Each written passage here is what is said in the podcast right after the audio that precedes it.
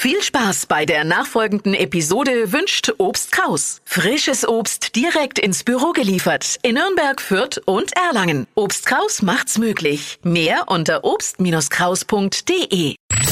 Fränkisch für Anfänger und Fortgeschrittene. Heute der schmeckt.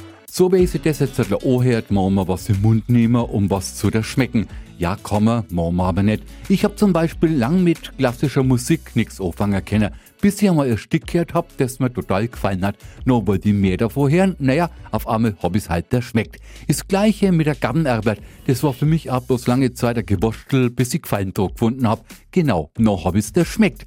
Bleibt jetzt halt zu hoffen, dass wir alle inzwischen drauf gebracht haben, dass Fränkisch einfach ist Nonplusultra ist. Probieren Sie es einmal. Was glauben Sie, wie schnell Sie es da schmeckt haben? Genau, auf den Geschmack gekommen sind, Gefallen daran gefunden haben.